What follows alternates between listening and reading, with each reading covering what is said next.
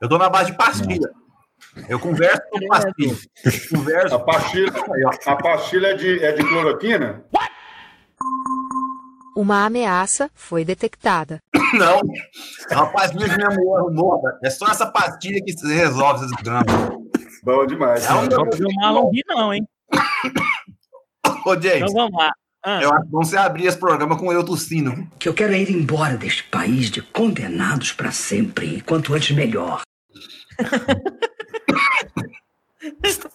Só isso. Vai acontecer, não tem jeito não. Eu não estou suportando mais.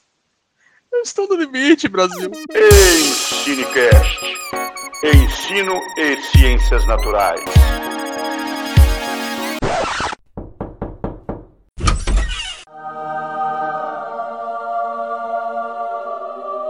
Olá, olá, caros colegas primatas super populosos da internet. Vamos aqui, né, a uma mensagem extraordinária do Cinecast antes do nosso último episódio do ano. A gente queria terminar o ano passando uma mensagem mais otimista para vocês, mas afinal de contas, né, não dá. Não dá para ser apenas otimista nesse momento, porque afinal a história desse episódio é para lá de complicada. A gente tentou muitas vezes gravá-lo, e a gente queria que fosse com todos os membros do Ensinecast juntos. Isso é difícil conseguir fazer acontecer. E isso aconteceu porque estávamos todos sobrecarregados, né? A pandemia nos trouxe muito mais tarefas do que esperávamos. Além das tarefas de trabalho, ainda temos as tarefas de casa. E para vocês terem uma ideia, a Eveline gravou na universidade esse episódio com a gente até as 23 horas. E para nós o Ensinecast é um hobby, mas a gente leva muito a sério. A gente leva a sério até esse ponto, né? E esse esforço da Eveline em estar conosco precisa ser lembrado. Conosco online, tá? E para piorar, no meio disso tudo, para nos dar um susto, o Marlon pegou Covid. É isso mesmo, o Marlon pegou Covid. E felizmente ele não quis morrer, né? Eu quero morrer, gente. Eu quero morrer. E essas duas últimas semanas foram muito tensas aqui por causa disso. Porque infelizmente o Marlon não foi assintomático. Como vocês vão perceber, o Marlon gravou esse episódio com Covid. Logo nos dias seguintes ele foi internado e chegou até a UTI. Nesses dias que ele passou internado, com passagem pela UTI, ele nos contou como é que é a agonia e o medo que essa doença nos provoca. Toda a imprevisão que ela nos traz e, afinal de contas, ela não tem cura. Então isso deixa tudo mais preocupante, além da transmissão, de o perigo de você passar isso para outras pessoas. Felizmente, o Marlon já está em casa, mas ele não esconde a revolta contra um governo que esqueceu do seu povo. Mas eu deixo aqui registrada a indignação dele, de alguém que se cuidou, mas pagou o preço pelos que negam as máscaras e os demais cuidados em coletivo, né? Lembramos vocês aqui que se cuidem e cuidem dos demais à sua volta, e que o mundo não gira em torno de nós mesmos. Nós vivemos em sociedade, em coletivo, em comunidade. Infelizmente não tão em comunidade como deveríamos, mas vamos lembrar que a saúde de você também se reflete na saúde de outros. Vamos se cuidar, hein, pessoal?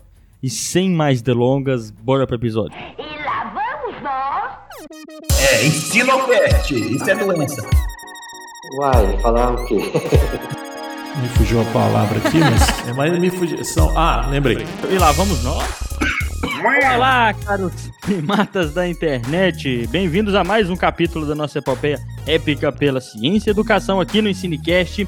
Me parece que nós estamos indo bem, porque nossos ouvintes estão só aumentando. Aqui quem fala é o James, diretamente de Jataí, no miolo do Goiás. Hoje com... Nossa, depois de muita, muita, muita dificuldade... Tchau, tchau, tchau, tchau. É, não dava- Ótimo! Ótimo! Já não dava mais, né? Time completo, depois de muito tempo, né? Quase completo, né, gente? Ô, mano, ô, mano, quando você for tossir, abre esse microfone, mano. É, finalmente esse time de peso, depois de muito tempo, pra gravar o nosso episódio de final de ano, pra tentar falar coisa boa, segundo o Fernando, ele quer falar coisa boa no- nos episódios de final de ano, então ele que peleja, eu quero ver, né? É, e hoje, é claro, né, pra falar sobre toda a labuta nossa com a divulgação científica. Mas, antes de apresentar a galera, quero avisar de novo que esse episódio tá sendo gravado online, né? Afinal, caso vocês tenham esquecido, nós estamos no meio da pandemia, né?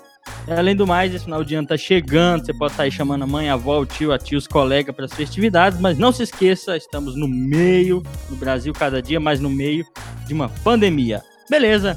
Eu estou aqui, o James, e diretamente de Jataí também, o Fernando, que faz mais reuniões do que a Marvel em seus filmes. Fala aí, Fernando.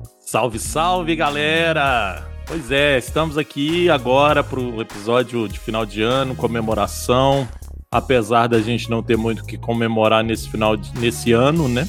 É, mas nós estamos comemorando mais esse ano do EnsineCast e é muito, estou muito feliz porque a gente está aqui os cinco reunidos para conversar fiado, né? Então vamos lá.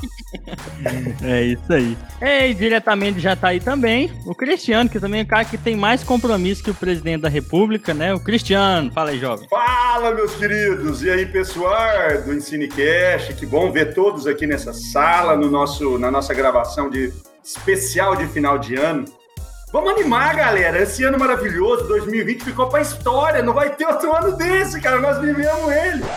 Não, nada a ver, irmão. Quer dizer, nós ainda vivemos ainda tem um restinho de ano e acho que a gente vai superar isso aí. Tá brincando comigo? Pegadinho? Não, tô brincando, Não, falando sério. Mas que bom, conseguimos divulgar a ciência, conseguimos falar sobre diversos assuntos. E hoje nós vamos meio fazer essa retrospectiva, regada a uma boa cervejinha, um bate-papo bem suave aqui. Vamos junto aí. A botecoterapia, né? Faz parte. Ótimo. É botecoterapia e a Eveline. E a Eveline está na universidade, né? Diretamente da universidade, ela, Ó. 9 horas da noite, está na a que universidade. mais trabalha aqui, ó, aí, ó, tá vendo? Tá trabalhando lá até agora. Ótimo! Tá de volta, né? Diretamente, então, da universidade, a Eveline. Fala aí, Eveline. Olá, olá, olá, pessoal. Eu não tô animado igual esses homens aí. Eu não Eu sei de não. onde vem tanta energia pra tomar cerveja essa hora. Segunda. Segunda-feira. Pois é, numa Um segunda-feira. É, e eu tô só querendo sobreviver à segunda-feira. Talvez é a falta da cerveja, né? É, mas Boa, é melhor boa. tá, melhor tá tomando cerveja do que chupando pastilha, né? Complicado, né? E eu também tô feliz porque dentro do EnsineCast a gente tem uma taxa de Covid de 40% só, né? Ai, credo! Fiz parte dos 20 desses 40% que pegou, mas tô viva, tá todo mundo vivo, então a gente tem que comemorar, porque no EnsineCast tá todo mundo vivo. Então tá bom. Isso aí. Eu sou o mais novo aqui, mas eu confesso que eu tenho medo de pegar minha saúde debilitada, né? Você é mais Ah. novo do que mesmo? Você falou? Mais novo do que? Aqui, eu sou o mais novo, né? Ai, ai, ai. Ô, Fernando aí. Novinho. Mas agora ele tem amigos. Ele tem amigos agora, ele tem amigos. Nossa, já começaram com isso, né, gente? Qual a necessidade? Mal começamos aqui. Bom, e diretamente, vou pular o assunto aqui, diretamente da capital de Goiás, ele, né, que se ouvir o último episódio vai entender por que, que 2020 tá nos dando vontade de molhar os gremlins, né? O Marlon, fala aí, Marlon. Bom dia, boa tarde, boa noite, pessoal do Ensinecast. Enquanto todo mundo toma cerveja, eu tomo pastilha. E o nome do diabo da pastilha que funciona é pão de cilina. É assim que eu não tô tossindo, porque eu dei azar de pegar o diabo do Covid. Eu quero morrer. Eu quero morrer, gente. Eu quero morrer. Não, não. Não, você não pode morrer falando que quer morrer com Covid, não. Isso Mas tá no finalzinho, tá no finalzinho, gente. Tá no finalzinho, décimo segundo dia. Porque o diabo de um danado resolveu ir pra uma festa e voltou pro, pro ambiente de trabalho, passou pra todo mundo desgramado. Mas é isso aí, pessoal. Eu tô aqui porque é isso aqui que me faz feliz. É o ensino teste que me faz feliz. Então eu, eu dou, uma, dou, uma, dou uma chupada no nariz, ó. E também na pastilha. E vamos que vamos, que se eu tossir, eu tossir pouco é vantagem. E é, é, eu acho que ele falou ensino cast de novo, gente. Mas não dá nada, não, né? Acontece. Tamo Mas aqui eu já- tô doente, eu tô doente. Tem justificativa, né? Tá bom demais da conta, pessoal. E é o seguinte, antes do episódio começar, nós temos redes sociais, temos Facebook, né? Aquele velho recado nosso, que nós temos Twitter. A gente não recebe um pão de queijo por tudo isso aqui, mas esperamos que você compartilhe esse episódio, que nos siga em nossas redes sociais, que nos envie uma mensagem, porque com uma boa construção científica e educacional, suas opiniões, críticas e comentários são essenciais. Porque, eh, como eu disse no último episódio, Nós queremos ouvir o que os ouvintes ouviram de nós, hein, pessoal? Uau, isso é muito foi importante. profundo isso, hein? De novo, de novo, por favor. É, deixa eu lembrar. Replay. Ah, Aí virou quase um nós- trava-língua, né? Quase um trava-língua isso Nós- aí. Para nós é muito importante ouvir o que os ouvintes ouviram de nós. Eles vão formular as opiniões que eles ouviram a partir de nós. e é isso aí. Né? Então, como é que você pode ajudar a gente nesse, nessa labuta nossa, né? Só dando algumas dicas. Você pode postar esse episódio nas suas redes sociais, enviar um episódio para pelo menos aí três amigos, né? E fazer parte do nosso grupo do WhatsApp, não é mesmo, pessoal? Você faz parte do grupo do WhatsApp, Marlon? Não, não faço parte do grupo do WhatsApp ainda. Não tenho condições, por enquanto. Perguntei porque ele não tá lá. né? Então faça parte do grupo do WhatsApp, que é muito importante. A gente tá formando essa comunidade. É isso que é uma das coisas interessantes que a gente ganhou nesse ano de divulgação do Cinecast, né? Conhecer pessoas. Então faça parte do grupo, porque a divulgação científica não é fácil, então nos dê uma mão. E sem mais delongas, vamos pro episódio, pessoal.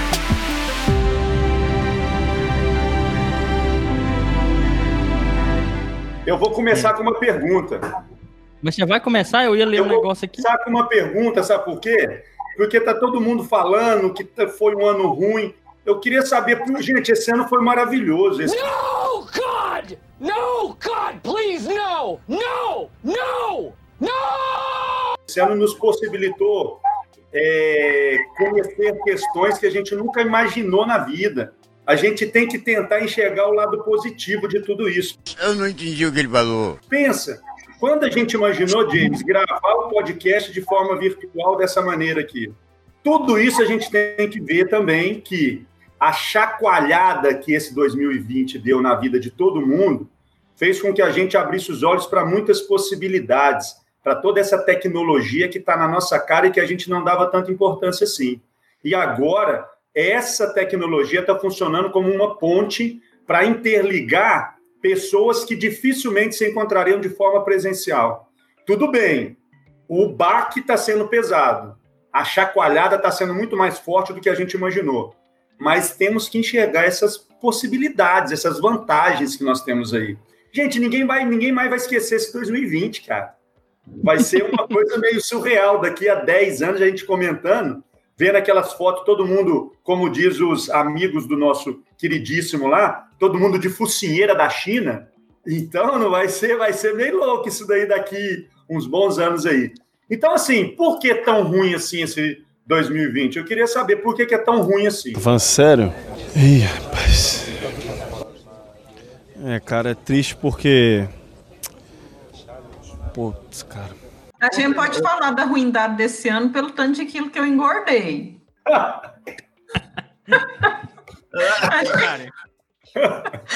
gente pode começar por não aí, é fácil, tá? não, né, Belinda? Não, não é não.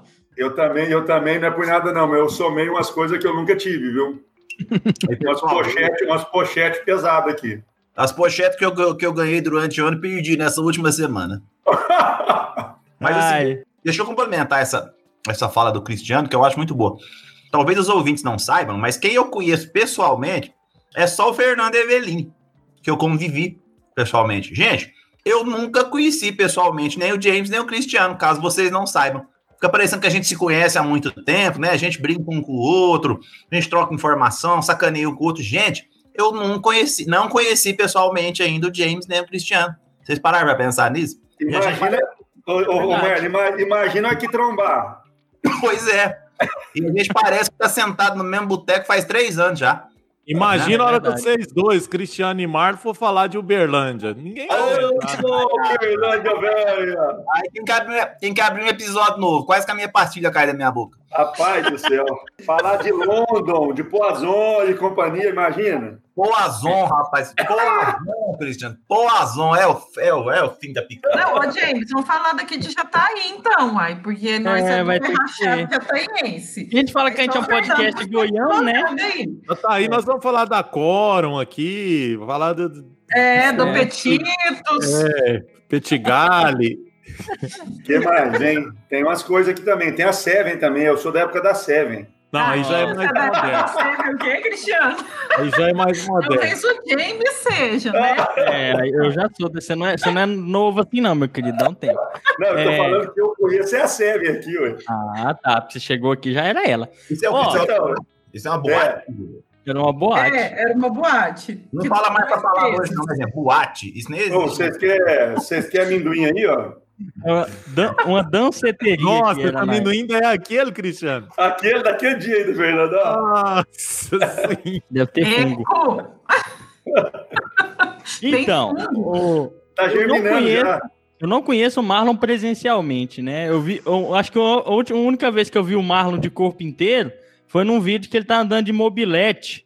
Aí dá pra ter noção de como é que é o Nossa, Marlon. Do céu, que susto, vi. que susto que eu tomei agora. Quando ele falou de corpo inteiro, eu falei, meu Deus, lá vem alguma coisa agora. Eu tomei susto. Esse, esse vídeo da mobilete, rapaz, ele tem que ser mostrado aos ouvintes. Eu Verdade. esse vídeo Não está mobilete autorizado. aos ouvintes. Porque é um vídeo épico. Mas a morte tá na caçamba do motorzinho. Mas só vale destacar que o Marlon tem quase dois metros de altura, né? Então, assim, É sério, ele parece que ele é miúdo. pra quem tá ouvindo essa questão da mobilete, né? Então o Marlon é meio robusto, né? Numa mobilete. Então, é um monociclo quase pra ele. É, é um trem esquisito, eu no mobilete mesmo, não tem jeito não. Mas o mais, mais interessante é que eu andei nessa mobilete na frente do meu laboratório, lá do núcleo. né? Então, alguns alunos meus de mestrado e doutorado olharam aqui e falaram: "Mas como é que pode esse sujeito andar de mobilete e bermuda? Foi um choque. Fiz um aluno meu, foi um choque científico. Pochete. E pochete também, né? Ele tava Na de pochete. pochete. Pochete, é. Pochete, Ô, Marlon, ô, Marlon. Pochete eu uso até hoje. Ai, credo,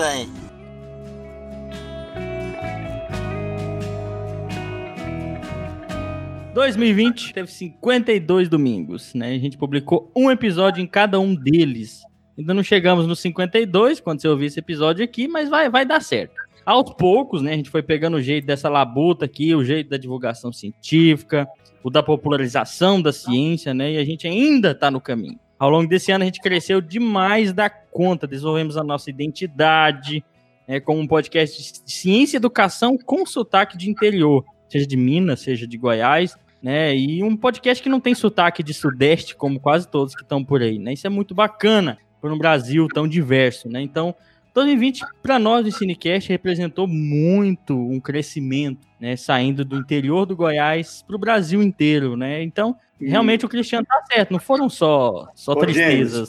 Ô, James, e nós crescemos tudo isso, mesmo sem o apoio, Ótimo. o apoio, né, da Serra, como é que é mesmo que fala, Marlon? Serra Posteira, como é que é? Serra Tranqueira! Serra Tranqueira.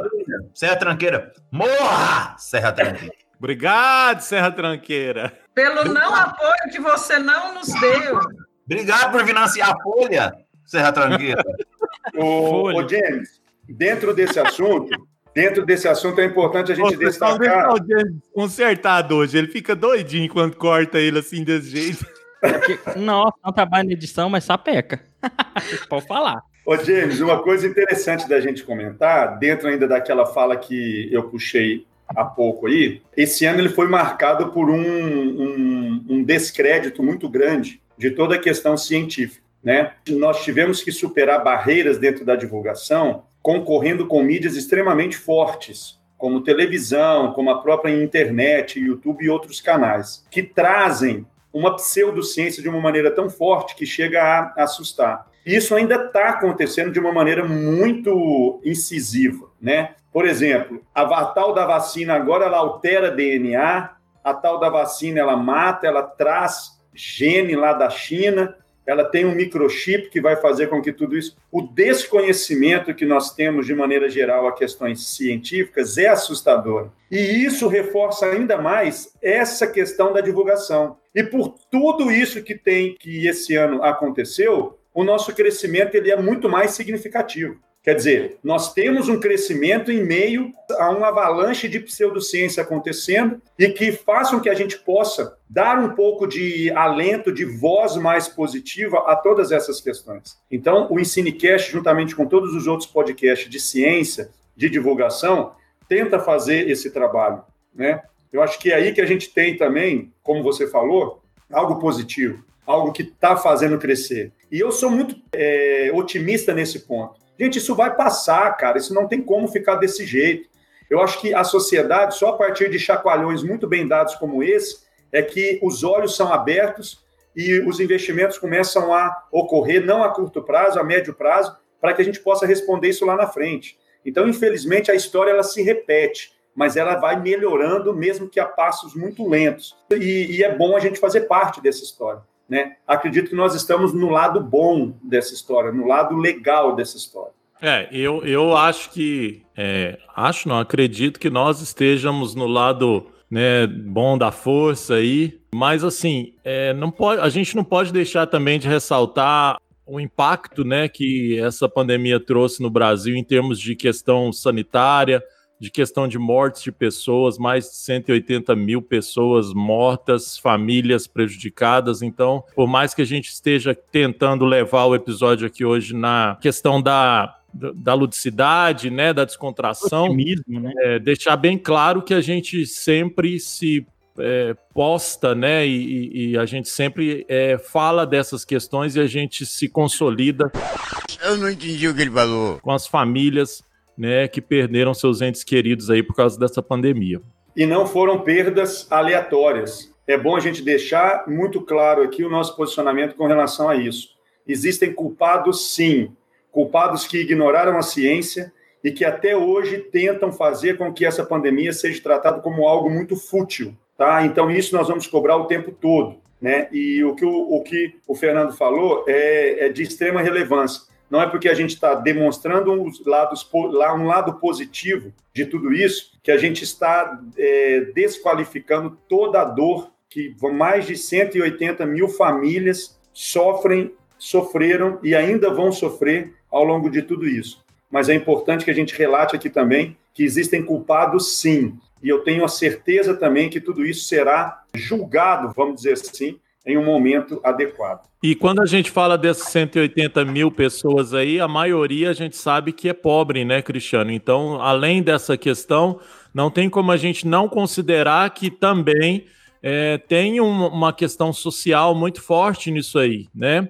É, claro, muitos ricos, alguns ricos, né, um grupo, uma parcela de ricos também morreram, mas a gente sabe que, infelizmente, é, para determinadas situações, o acesso aos hospitais, o acesso ao tratamento, né, é, fez total diferença. É, e para ter esse acesso mais rápido e com mais qualidade, com mais atenção, essas pessoas com maior poder aquisitivo, claro, estão aí. Basta a gente pensar e olhar em pessoas que estão lá no Albert Einstein, né, por exemplo, fazendo tratamento entubado há um mês ou mais é, com essa questão. Além de pobre e preto, não podemos falar. O Brasil é um país machista, racista, homofóbico que precisa melhorar em todos esses aspectos. E esse abismo é explicitado em situações de calamidade como essa, no caso da pandemia. Nós não temos uma desigualdade social, nós temos abismos sociais em nosso país. Isso também tem uma relação direta com a ciência e com a educação. Se a gente não trabalhar pesado nesses aspectos, dificilmente sairemos desse abismo que nós temos. E aí, quando você falou em pobre e preto, falar, gente, quando você falou em pobre e preto, eu lembrei da negritude, lembrei do Emicida, lembrei do amarelo, né? Amar, aí, amar é o elo. Amar, amar é, é, o elo. Exatamente. E aí fica já o meu minha recomendação. Tudo que tu tem é nosso. Justamente, lá, mano. Tá ligado? Tá ligado? Uai, gente, uma coisa que a gente tem que lembrar, que é importantíssimo, o número de mortes é muito grande, mas a gente tem que lembrar que não morreu mais porque nós temos o SUS. É importantíssimo lembrar isso. Como o SUS fez a diferença para não morrer mais pessoas que poderiam ter morrido. Sem dúvida. Ou seja, nós temos um governo genocida, eu não tenho vergonha de falar isso. Nós temos um governo genocida que só não matou mais por causa do SUS e, claro, por causa das redes privadas, né? Cara, eu sou um. E detalhe que está desmantelando o SUS, né? Tá começando. Exatamente. Os caras estão tentando desmantelar tudo, mas se não fosse o tal do SUS, tinha morrido muito mais gente. E eu sou um afortunado, né? Porque caso vocês não saibam, os ouvintes não saibam, eu estou com Covid e fui e tô sendo afortunado porque eu tenho acompanhamento médico. Eu pago um plano de saúde, eu tenho um plano de, um acompanhamento próximo, que grande parte da população não tem. Então a gente tem que lembrar o quanto é importante defender o SUS em qualquer lugar, de qualquer maneira. Né? Então, acho que o SUS fez uma diferença muito grande nisso que a gente está conversando aqui. E se não fosse o desleixo desse governo, né? Esse, esse governo genocida, poderíamos ter salvado metade do que morreu. E o SUS ainda vai dar conta do final ainda, né? Que é a, a, a questão de toda a logística das vacinas, né? Da imunização, sem dúvida. Aliás, o maior programa de vacinação do mundo, independente de ser do Covid ou não, o maior programa de vacinação do mundo, da Via Láctea, do universo, é o SUS. Né? Ninguém sabe disso. Não é possível, né? Agora, quem que vai salvar? Quem que vai vacinar todo mundo de novo? O SUS. Ah, Exatamente. mas o governo compra. O governo está sendo obrigado a comprar por pressão, né? Porque senão nem compraria. Nessas horas dá vontade de ir para Cuba, seus comunistas. Porque lá você tem Soberana 1 e Soberana 2 vacinas exclusivas de Cuba e que já estão na terceira fase de teste. E se bobear, vão vacinar ainda antes de muita gente aí. Vai para Cuba! É, e falando desse ano aí, eu acho que a gente queria trabalhar questões otimistas, né? Mas eu apresento aqui uma dificuldade que eu tive e tenho, que é sobre conversar sobre esses aspectos é, que, mal ou bem, eles acabam sendo de divulgação científica, né? Sobre a qualidade da vacina, o que é o Instituto Butantan, por que não é a vacina chinesa ou a vacina do Dori, questões como essa, sobre a dificuldade pessoal que eu tenho de tratar dessa temática com pessoas que pensam diferente de mim. E eu acho que é uma questão que o Ensinecast pode pensar como e aprender isso juntos, ou com os ouvintes que já tenham experiência sobre isso, porque a impressão que eu tenho é que essa polarização nos atingiu, né? Nos atingiu enquanto pessoas da ciência, porque parece que a gente está tem, tem, tem um polo negativo, um polo positivo, e a gente quer atrair pessoas para o nosso polo. E fica muito difícil trabalhar nessa seara, né? Porque a gente é mal visto, a gente é mal interpretado, é tido como radical. E uma coisa que eu não sou, e até hoje é radical, mas a gente fica passando essa impressão para as pessoas que somos radicais, porque queremos vacina, queremos que o brasileiro seja vacinado. Particularmente, eu acho que a vacinação deve ser obrigatória. É, e aí a gente entra em outra polêmica, mas aí a gente falar disso soa como ela é fascista! Comunista! Comunista! Isso nem passa próximo ao meu discurso, né? Então fica uma reflexão para nós, um, uma necessidade de aprendizado. Como tratar do assunto com pessoas que pensam diferente de nós, sem soar extremista, arrogante, com cuidado. Vai lá, Fernando. Eveline que é o bem das pessoas e pode, e pode ser chamada de fascista. Esse é que é o absurdo que nós estamos vivendo. É o maior absurdo mesmo. Mas essa fala da Eveline aí, Eveline, essa reflexão eu venho fazendo faz tempo. Então, é, penso que é um desafio nosso do EnsinoCast, porque a gente preocupa com a divulgação da ciência, né? Então, a gente tem discutido refletido sobre isso, mas tem que ser uma preocupação geral, no sentido de que, de fato, a gente está polarizado, de fato, o mundo é, partiu para esse caminho, né? Então, por exemplo, a eleição do Biden agora é um, é um simbolicamente, é representativa, porque quando ele. É, o primeiro discurso dele, ele já fala né, que ele, ele vai governar para todos os, os cidadãos norte-americanos, diferente do que, por exemplo, o, o, Trump sempre falou, diferente do que, por exemplo, o, o nosso presidente aqui, nosso não, né, de, de algumas pessoas aí, é, fala a todo canto, né, que petralha, petista, enfim, rotula né? Então, é, o que a gente reflete, né, resumidamente sobre isso, é que assim, por exemplo, o presidente Bolsonaro ele, ele continua mantendo essa polarização, ele continua mantendo esse discurso de ódio e ele continua fazendo com que as pessoas fiquem polarizadas e nesse, nesses polos aí, como você falou, a gente muitas vezes fica falando para convertidos que o Marlon sempre destaca essa questão, e aí a partir partir, inclusive, dessa fala do Marlon, hoje em dia eu, eu reflito e penso e converso muito com o James sobre isso, é que, por exemplo, eu já mudei muito a minha postura nas redes sociais. Então, a minha postura nas redes sociais, pós-eleição, pós né, tragédia que aconteceu aí, era muito de ficar, ah, eu falei, eu falei. Eu ainda, eu confesso que eu ainda vou lá e coloco um ou outro, né? Quando, não aguente, não aguente. Quando, por exemplo, a carne de segunda vai para 35, 40 reais, eu vou lá e coloco lá uma postagemzinha. Mas assim, eu, eu venho refletindo e pensando, eu preciso dialogar com as pessoas que estão no outro polo. A gente, enquanto divulgadores, enquanto cientistas, a gente já percebeu, acho que muitos de nós já percebemos, que continuar nessa é, questão polarizada não é o caminho. Então, acho que a gente, de fato, enquanto Ensinecast, a gente tem que buscar isso. Né? Só que, por exemplo, ao mesmo tempo, a gente não consegue deixar de tecer críticas né, ao governo, a gente não consegue ter, de, deixar de falar de determinadas situações. Quando a gente faz isso, a gente, dependendo do modo que a gente faz, a gente pode estar, inclusive, afastando algumas pessoas que nos ouvem. A gente já discutiu sobre isso, né? A gente quer falar para quem? A gente quer falar só para os convertidos ou a gente quer converter outras pessoas? Né? O, o termo correto não é esse, mas assim, a gente quer falar para convertidos só ou a gente quer de fato dialogar com aqueles que pensam diferente? Uma coisa que Evelino falou que eu fico pensando, né, é que uma, uma das coisas, que daí eu já vou jogar agora para você essa pergunta, uma das coisas que eu aprendi com o Cinecast foi isso, né? Eu aprendi quando fazer diálogo, né? A pandemia também me ensinou isso, dialogando com a minha família num momento de urgência como esse. Como biólogo, né? né? Como professor, como ecólogo. Então, é um momento que eu aprendi é, com quem eu posso dialogar também. Porque realmente tem pessoas nesse momento polarizado que você não consegue dialogar, você tem que aceitar isso. Né? E aí aquela coisa, são pessoas que estão intolerantes nesse momento. E aí é a intolerância, né? Aquele negócio, como é que você tolera a intolerância? Aquele paradoxo.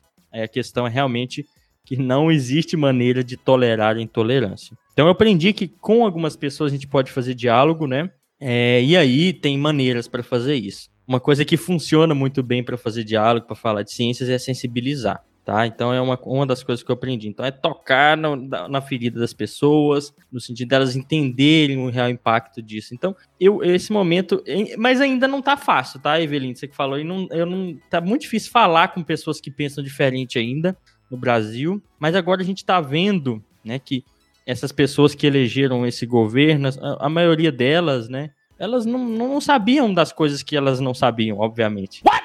Elas não sabiam no que, que estavam se metendo direito. Então, a gente começa a aprender de lá quando a gente entende que o Brasil tem profundos problemas educacionais, tão profundos, que as pessoas sequer sabem que estão fazendo, às vezes, alguma coisa que é ruim para a sociedade. E aí você tem que dar uma acalmada, aceitar. Às vezes é mais ouvir do que falar, outra coisa interessante. A gente tem um podcast, a gente fala que você fica ouvindo a gente. Mas a gente tem um grupo que o pessoal sapeca a crítica lá, né? E eu mando às vezes para pessoas que não concordam, o que, que você achou. Isso é bom, né? Para criar um diálogo, né? Cristiano, vai lá. Aí, eu só levantei a mãozinha que eu achei bonitinho. Ah, tá. Então vai. Perdeu a vez. Perdeu a vez.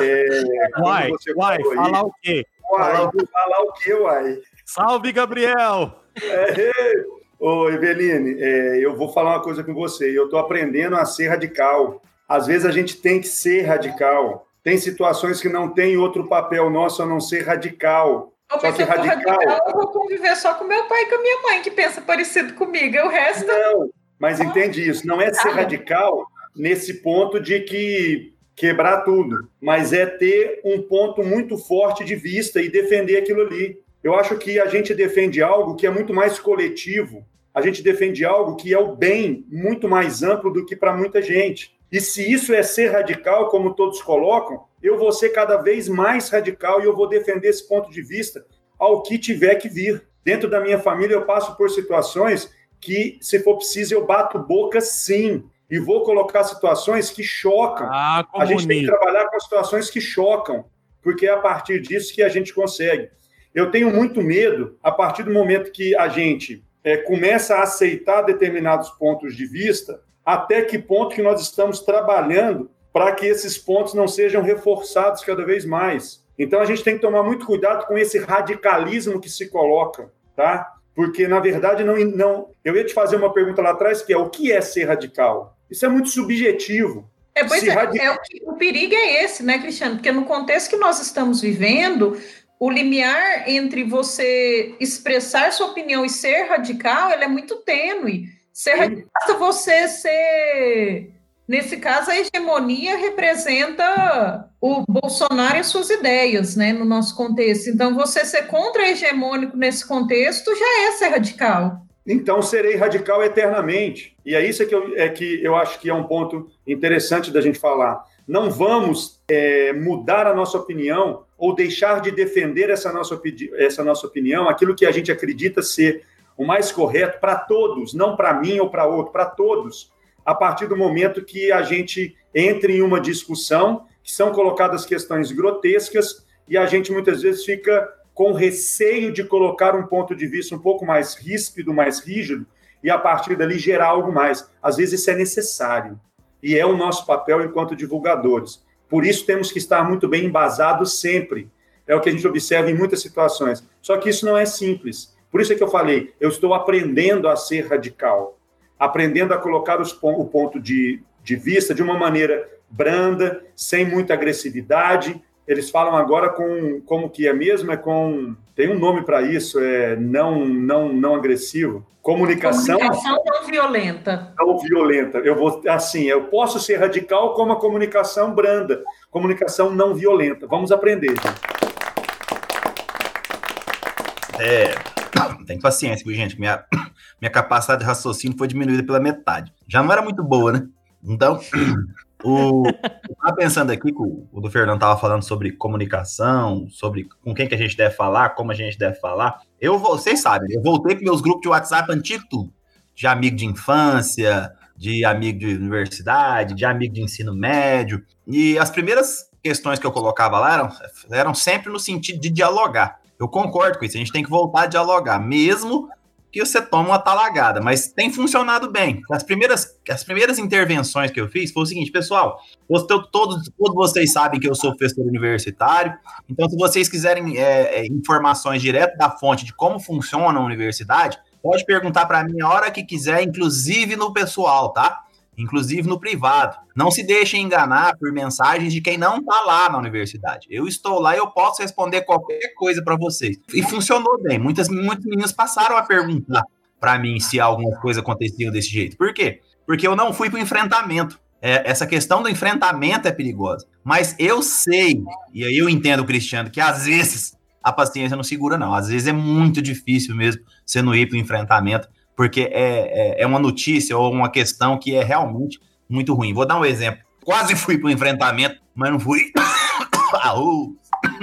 Pastilha no professor Marlon. Rapaz, o que eu já chupei dessa tal dessa pondicilina, que eu não aguento mais, eu já tô ficando enjoado desse. Né? Aí, esse caso aí da, da, que o governo mandou, um plano de vacinação para o STF, assinado por pessoas que não admitiram assinatura lá. Vocês viram isso? 36 pesquisadores falaram: olha, a gente não assinou isso aí, não. Bom, primeiro que isso é falsidade teológica, né?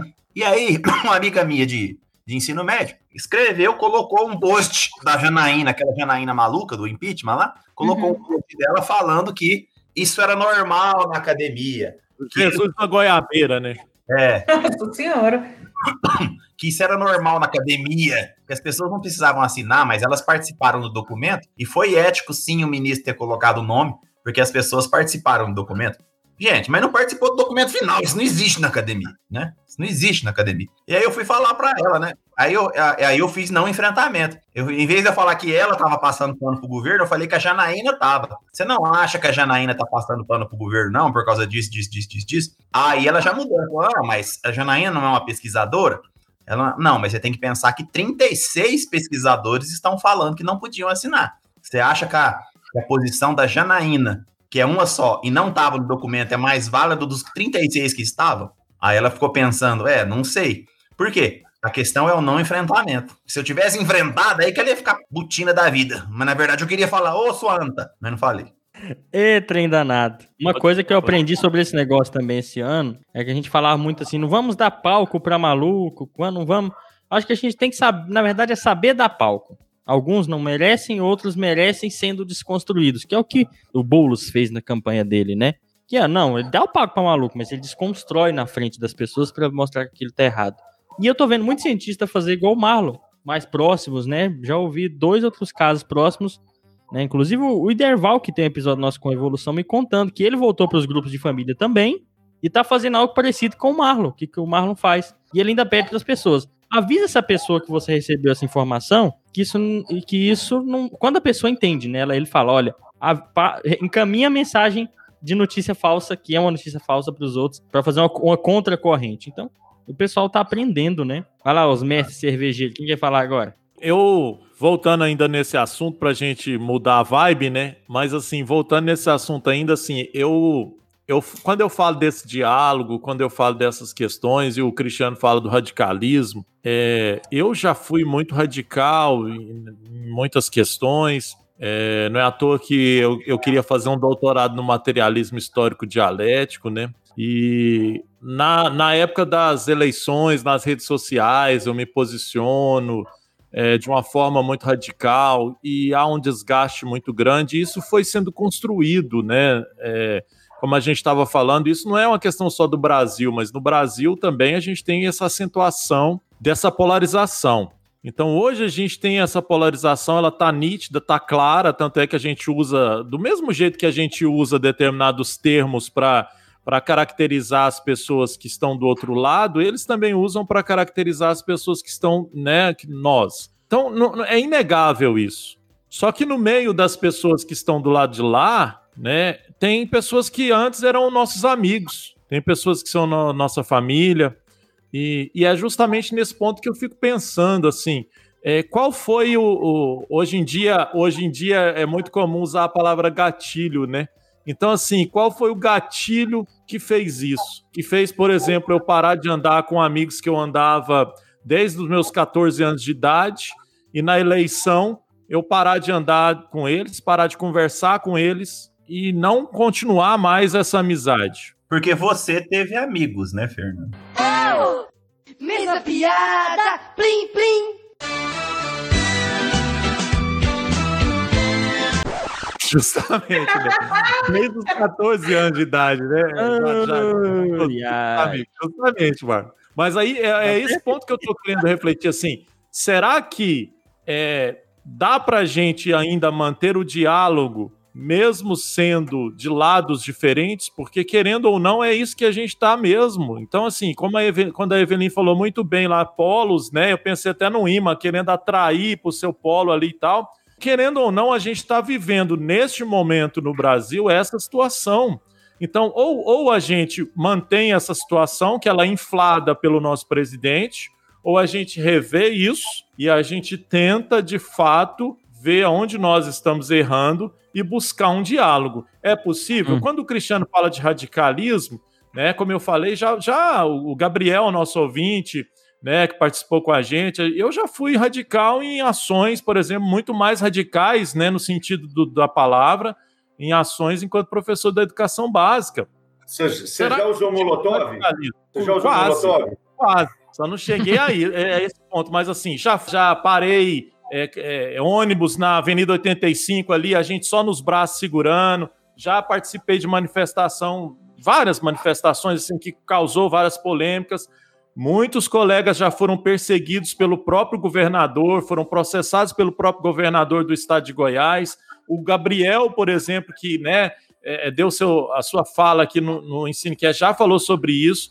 Então, é, esse radicalismo é um radicalismo diferente, igual você falou, que tipo de radicalismo nós estamos falando? Então, ah, não sei, mas assim, o que eu penso atualmente é que a gente tem que rever refletir o nosso posicionamento, as nossas atitudes, as, os nossos relacionamentos, a forma como a gente está lidando com o outro, com o que pensa diferente de nós. É, eu, eu tenho refletido sobre isso, e isso é uma questão pessoal, né? Mas é uma questão pessoal que atinge diretamente o meu profissional. É. Uma, uma coisa interessante desse, desse aspecto, né? Já indo para pro outro ponto que, é, que eu quero discutir com vocês aqui, é que às vezes as pessoas, a gente nem a, nem a gente acha que a pessoa tá do outro lado, às vezes nem existe esse outro lado, que é um estereótipo, uma concepção, né? Uma percepção errada. E o que o Marlon faz é mostrar isso para as pessoas, que às vezes não, não, é que não tem dois, não é que tem dois lados, é que talvez está faltando um pouco de, de informação, né, de diálogo.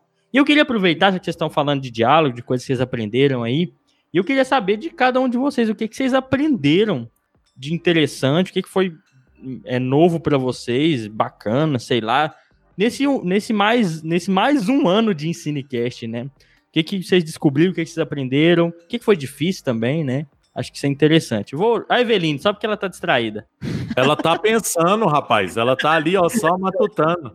É, não, na verdade, eu tava olhando nossos episódios e pensando aqui de é, quanta coisa a gente discutiu, né, esse ano. E eu acho que, sei lá, eu não pensei sobre isso. O que, que eu aprendi esse ano com, com a gente, com as nossas discussões? Eu acho que talvez muita coisa biológica que eu nunca tinha pensado e discutido, né?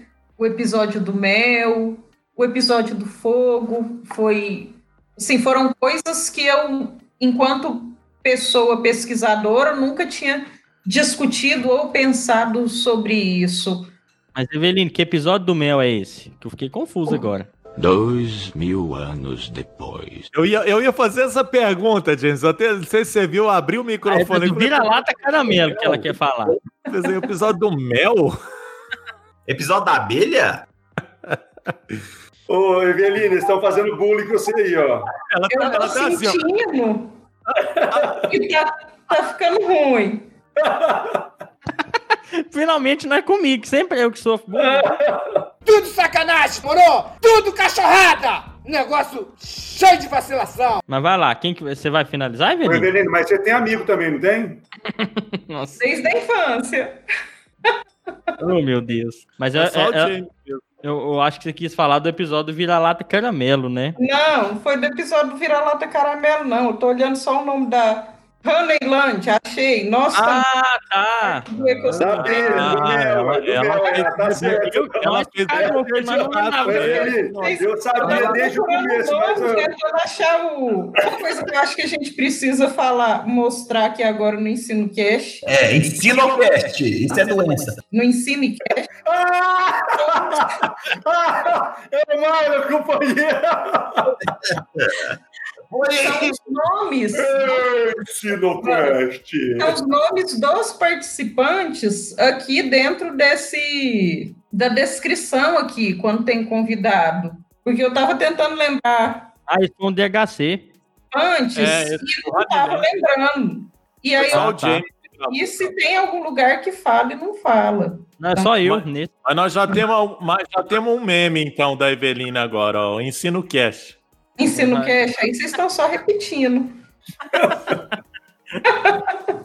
Mas tá, que Mas mais, assim- Eveline, que foi bacana? Os Ah, meninos, tá. ou os meninos, se vocês quiserem aí. Eu acho que dois episódios também que vão, vão ficar marcados comigo é o com o Chassô e com o Rei Gota, principalmente, e não o fato do conhecimento que eles trabalharam conosco e discutiram, mas a questão da, da grandeza das pessoas que passam a vida estudando, como eles. É, são aquelas pessoas que sabem conversar sobre uma ampla variedade de temas e discutem isso de uma maneira que deixa a gente interessado, fascinado. E eu não queria falar disso como um dom, porque eu não sei necessariamente se isso é um dom, mas são pessoas assim que têm tanto conhecimento sobre as coisas e que talvez a gente esteja perdendo um pouco isso por termos acesso à informação demais, sem que essa informação seja necessariamente conhecimento. Então, eu acho que são essas duas pessoas me marcaram aqui nesse episódio, nesse ano, em especial, pela profundidade dos conhecimentos que elas possuem. É, realmente, sensacional aquilo lá. Eu complemento um pouco o que a Everino falou. É, acho que o ouvinte agora pode saber. Me, me ficou, eu fiquei muito feliz que o Ensinecast pro, propiciou a essas duas pessoas que elas falassem. Eu vi a necessidade que elas tinham de falar e elas fugiram completamente do roteiro, né? Eu acho que o ouvinte pode saber agora. A gente tinha um roteiro e essas pessoas não se mantiveram no roteiro em momento algum e a gente deu a liberdade para eles falarem do jeito que eles queriam. E aí esse aprofundamento foi igual o Evelino falou, acabou sendo lições de vida, né? Lições de história de, de, de, formação intelectual, né? É, eu me preocupo com isso, eu fico pensando, será que quando eu tiver uns 70 anos eu vou conseguir ser assim? Essas pessoas em que é, os outros param para ouvir falar. Eu lembro da primeira palestra do Chassot que eu assisti e o quanto eu fiquei fascinada com os conhecimentos que ele tinha. Então, talvez, é, quem sabe, né? Daqui 40, 50 anos. Bom, Eu sei que eu vou estar bem careca até lá e talvez caducando. eu tô com 47, já não consigo falar Lé com Cré daqui 10 anos. Bem careca, bem careca, você foi bem, bem, bem bacana pra você, hein, James? Completamente, cara. Hare, Hare, Hare Krishna, Krishna. Voltando, você tá vendo que ainda cresce meu cabelo? Vocês que não tá vendo?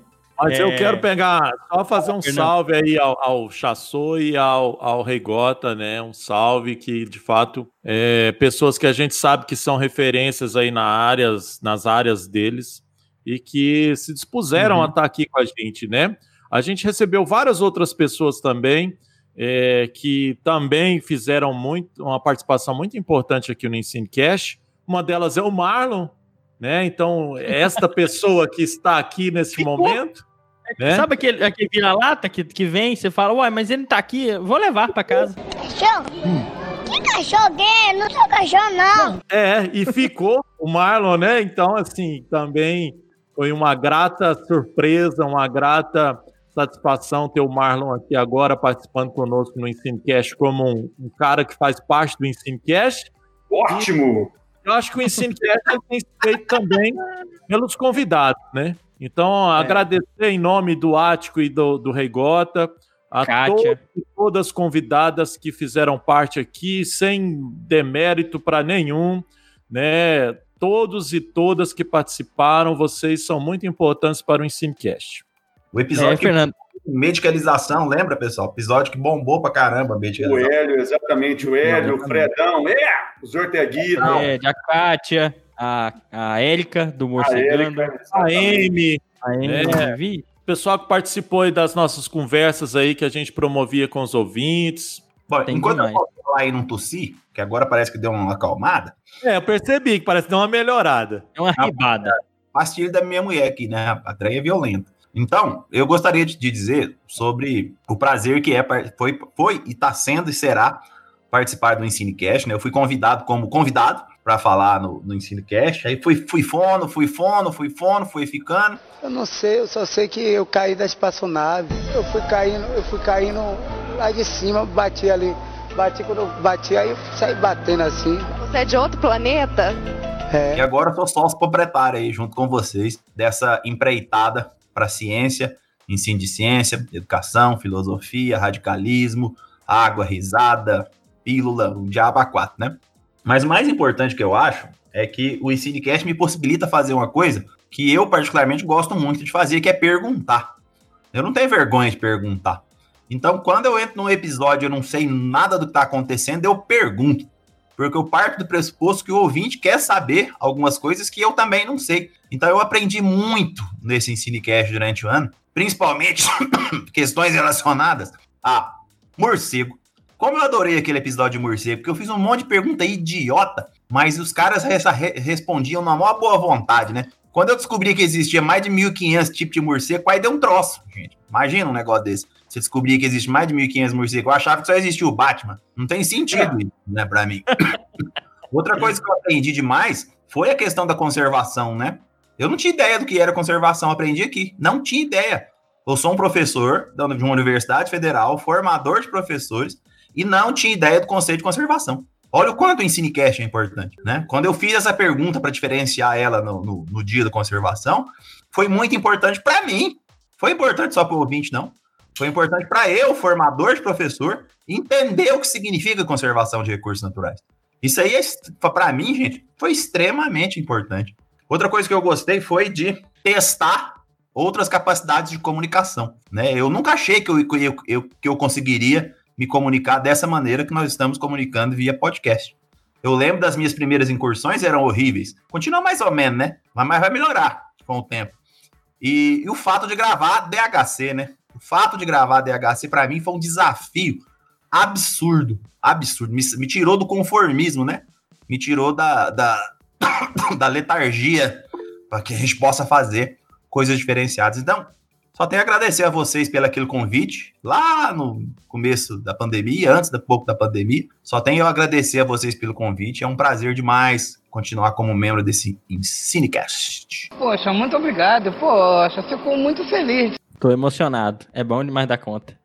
Que lindo! James Jean! Ô, James, sabe uma coisa interessante desse Ensinecast? Que eu acho que esse ano, depois que a gente né, ficou com aquela correria toda. O ano passado a gente não conseguiu, mesmo presencial, não conseguiu gravar muita coisa, e que eu fico impressionado, é mais ou menos dentro dessa linha aí do Marlon.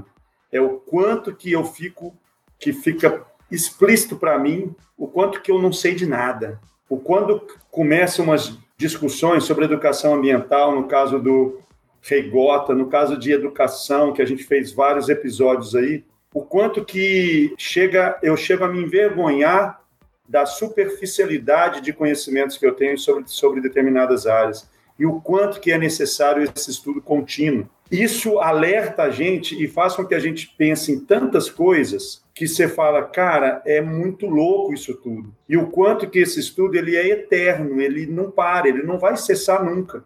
E o EnsineCast ele proporciona para a gente isso. Ele proporciona para a gente buscar alguma coisa, a construção de cada roteiro, você tem que estudar, você tem que ler, você tem que pelo menos saber um mínimo sobre uma determinada área.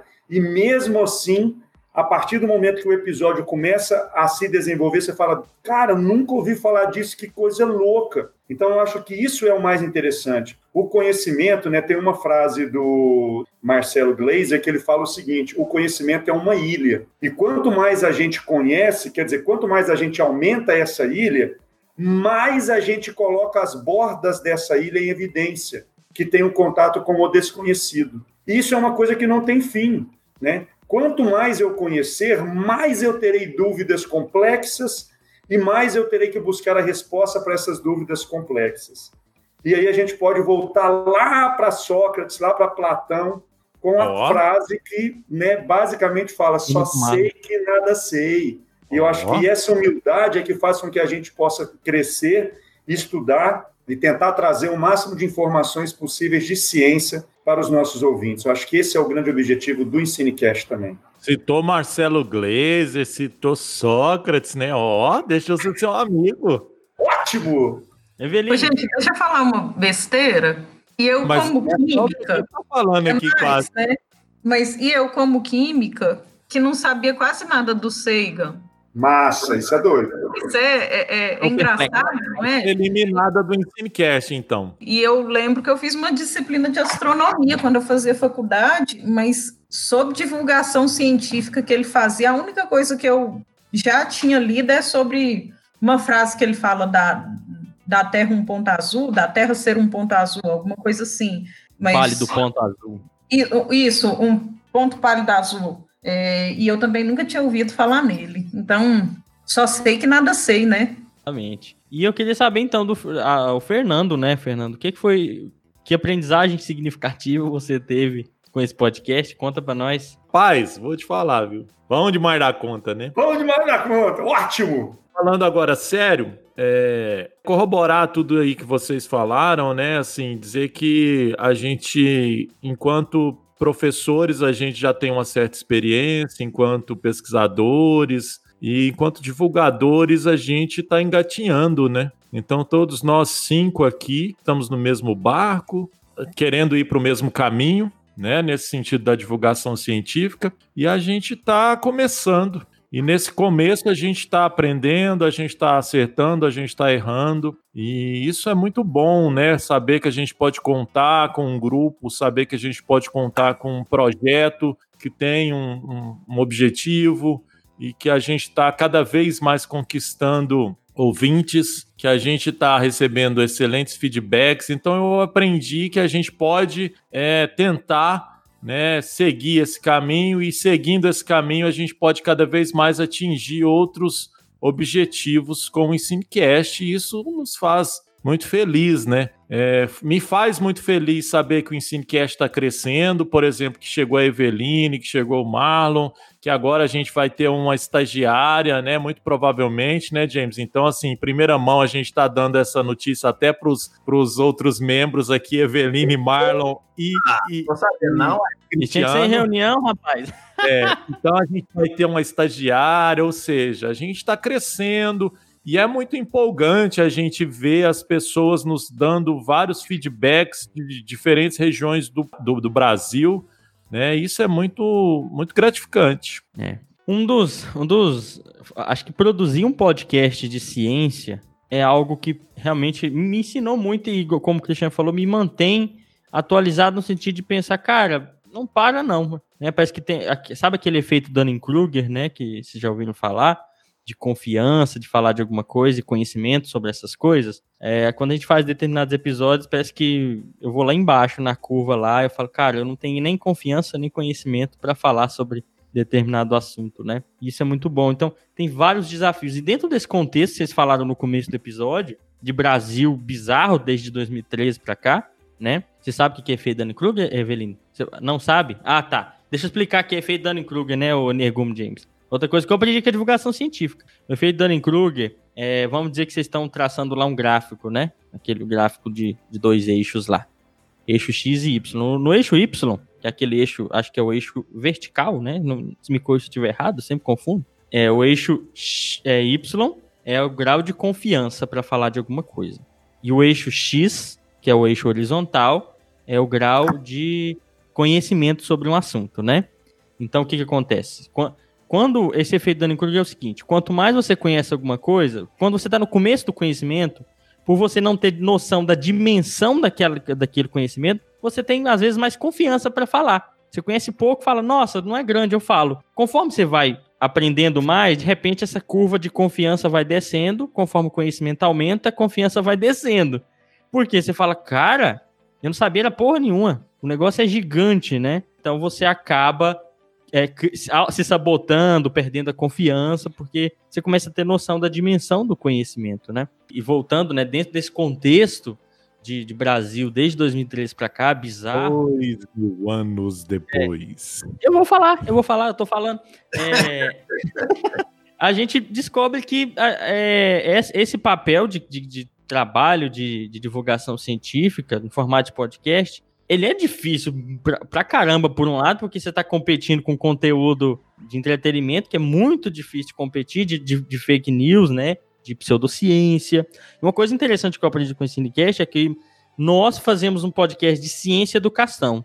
Mas nós aqui falamos e sabemos que não dá para falar disso sem falar de política. É, e uma coisa que me incomodava é essa passação de pano com a tal da neutralidade, com a tal da imparcialidade, que não existe na prática, né, é, é sobre certa sobre a maioria das questões de ciência e educação. Então dá para fazer um podcast de ciência e falar de política e falar de filosofia, né, dessas questões, sem aquela coisa de neutralidade. Ciência é neutra. Não, gente, isso aqui é um podcast de ciência, não fala de, de política, não.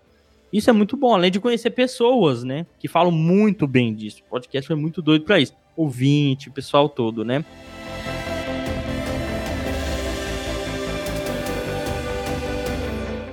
E agora, vai pulando para outro assunto, a não ser que alguém queira falar alguma coisa. Ei, Cinecast. Eu quero falar. Fala, Fernando. Falar o quê, uai? não, mas eu quero falar uma questão é, que, com base no que você estava falando no final aí, James, assim, uma coisa que, que é muito interessante que eu percebo do Ensinecast e que, que isso é um, um, algo que a gente busca muito, né, assim, é, é extravasar os muros da universidade, né? Uhum. Então, por exemplo, quando a gente pensa em nós é, que estamos dentro da universidade, que pensamos em, em projetos de extensão e tudo mais, e a gente sabe que a extensão é, um, é, uma parte muito importante, é um dos tripés de quatro, né, James, que você falou no, no último episódio. O, o tripé de quatro bases da universidade. É. Nossa. Quem não entendeu nada, volta lá no, no episódio anterior.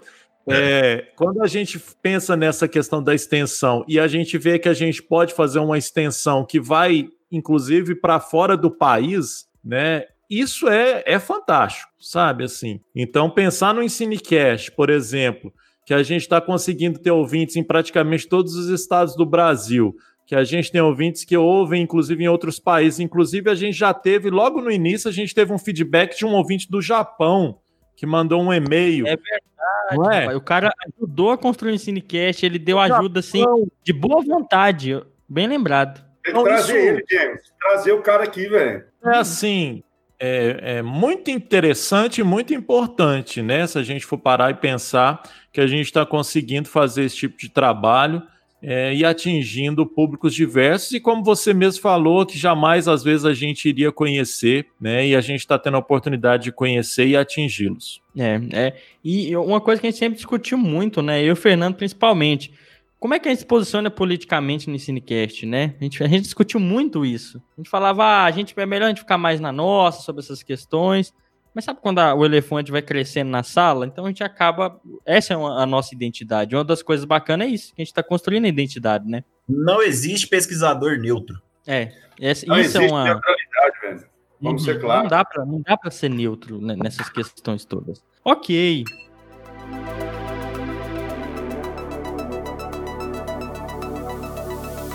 Ô, pessoal, Agora- deixa eu mudar de assunto. Sapeca. Vai lá, Adeline. É, e é do Ensinecast também, porque são coisas que ele me trouxe esse ano. Eu, particularmente, eu tenho uma dificuldade muito grande com rede social e com toda essa tecnologia nova. É, eu sou uma geração de imigrante, né? Eu não, não sou nativo digital. E isso é uma grande dificuldade para mim. Eu, eu acompanhar rede social, eu, porque até algum tempo atrás e até agora eu usava rede social para duas coisas: achar comida, roupa e divulgar coisa de cachorro e, e gato perdido. É as três coisas que eu usava rede social. E tem um mundo novo, né? É uma infinidade. O Marlon usa, parece que usa bem, né, rede social. Desde que eu acompanho ele, ele, ele utiliza a rede social como um, um- um instrumento formativo, a gente aprende, eu aprendo, eu leio coisa nova, e eu tenho uma dificuldade muito grande com isso. De, o hábito de ouvir podcast, tanto é que eu, eu gosto muito de ouvir DHC, porque é pequeno, e eu tenho dificuldade de ouvir as coisas longas, mas o, o Ensinecast me trouxe isso. Eu vir da faculdade para casa, ouvir uma coisa diferente, por exemplo, que eu não teria acesso de ouvir sobre budismo aqui em Jataí. E eu aprendi que eu posso ouvir isso em algum lugar. Então, talvez para alguém que é da minha idade aí, tem essa dificuldade igual eu, estamos aí aprendendo junto com essas questões é, tecnológicas. Somos quase youtubers já. É verdade. Quer dizer, às vezes não. É, outra coisa, né? Descobrir como é que funciona a rede social é um, é um trem danado. Porque a- é muita rede social, é complicado, você tem que ter as manhas de, de- de ter identidade, né? Visual e tudo mais. Que é algo que cientista às vezes não tem, né? A gente vai aprender na unha. Não tem isso na formação da gente.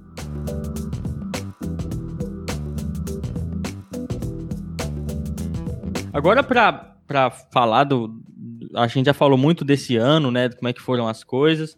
A gente pode falar um pouco do, do que, que vocês almejam com isso tudo, quais são as dicas e conselhos, né? Para quem quer entrar na divulgação científica em 2021, com base no que vocês aprenderam. A gente, a gente vai acabar falando do que, que é difícil também, às vezes, porque tem- é um trabalho que às vezes é ingrato. Mas é aquele negócio, queria saber, o que, que vocês acham que vai ser de 2021 pra gente?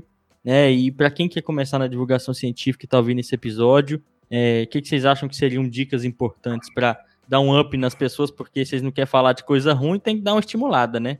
Ô, James, 2021 ia ser muito massa, cara, se agora, em, em dezembro, agora a gente pudesse ter acesso ao trailer, para ter uma noção de como vai se desenvolver tudo, né? Mas a divulgação é uma coisa muito assim, né? Muito.